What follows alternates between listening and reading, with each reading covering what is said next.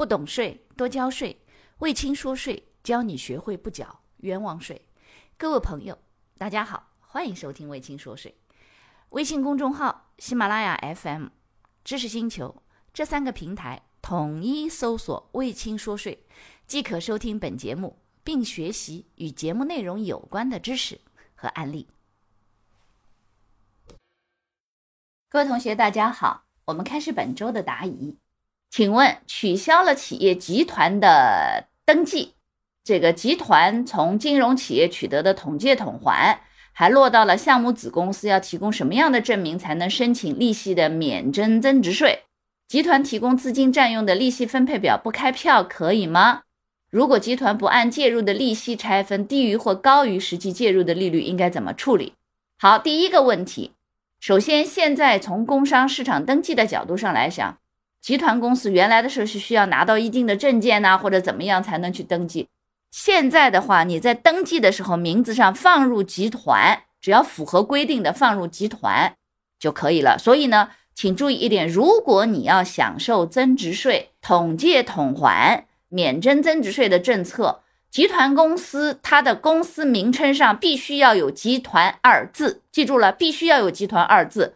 不是说你自己觉得你是个集团就可以的。同时，另外一个，如果是集团公司，它是需要到企业的信息登记的那个网站上，把他们企业集团的成员必须是要在上面进行公示的。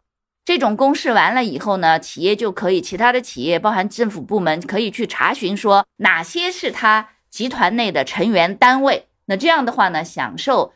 统借统还增值税的免税政策的时候，它就有一个范围了，所以记住了，必须要有集团公司，你公司名称上有这个就行了。我们看营业执照上有这个名字就行，并且呢，它的集团的这个下面的成员单位的这个名单也在这个登记里头有就可以了。好了，集团提供资金占用利息分配表不开票可以吗？答案不可以。增值税本来免税可以开免税的发票，不能不开票，因为不开票的话，这一部分企业所得税钱不能列支。如果集团不按介入的利息拆分，低于或高于实际的介入利率，怎么处理？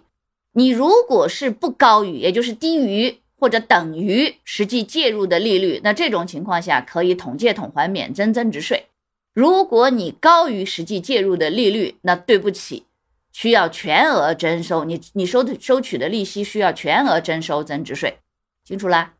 好，下一个问题，王老师您好，我公司是武汉的公司，今年因为疫情的原因享受了增值税的免税，现在收到的采购的进项发票，请问我公司是不是不能抵扣？如果不抵扣，是不是会形成滞留票？不是自留票，是滞留票。好了，那么是这样啊。首先，第一个，因为疫情，你们公司享受了免税政策，那么采购取得的进项税的发票当然不能抵扣了。也就是说，你们收入是免税的，进项不能抵扣。当中很重要的一点就是用于免税的项目，既然你已经免税了，那当然不能抵扣。不抵扣很简单，你把它进行勾选之后做进项转出就行了，没问题的。但是如果你不勾选，让它留在上面，它比较啰嗦嘛。所以建议呢，你进项的时候全部都勾选完，然后直接做进项转出，会计上多一步可以省很多麻烦。好，他这里头的第二个问题，我们公司主营业务是出国留学的服务，现在准备转租部分教室。他说我们的教室也是租来的，请问这个超过了我们公司的经营范围能开票吗？这部分收入还需要交百分之十二的房产税吗？首先第一个可以开票，现在你自己去系统里查一查，发票都可以开。并不像原来的时候，必须是有经营范围什么的限制和要求，这个是能开的。同时，另外一个转租不用交房产税，但老师特别提醒啊，不动产租赁它原则上不在增值税免税的范围。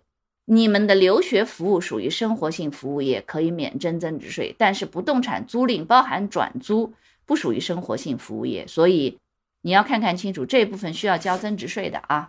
感谢你的收听。如果觉得我的课程对你有帮助，欢迎给我点个赞，并且呢，把这个课程可以转发给你的同学呀、朋友啊、同事啊，甚至老板，让更多的人了解和掌握税务的知识。不懂税，一定多交税。所以听卫青说税，不缴冤枉税。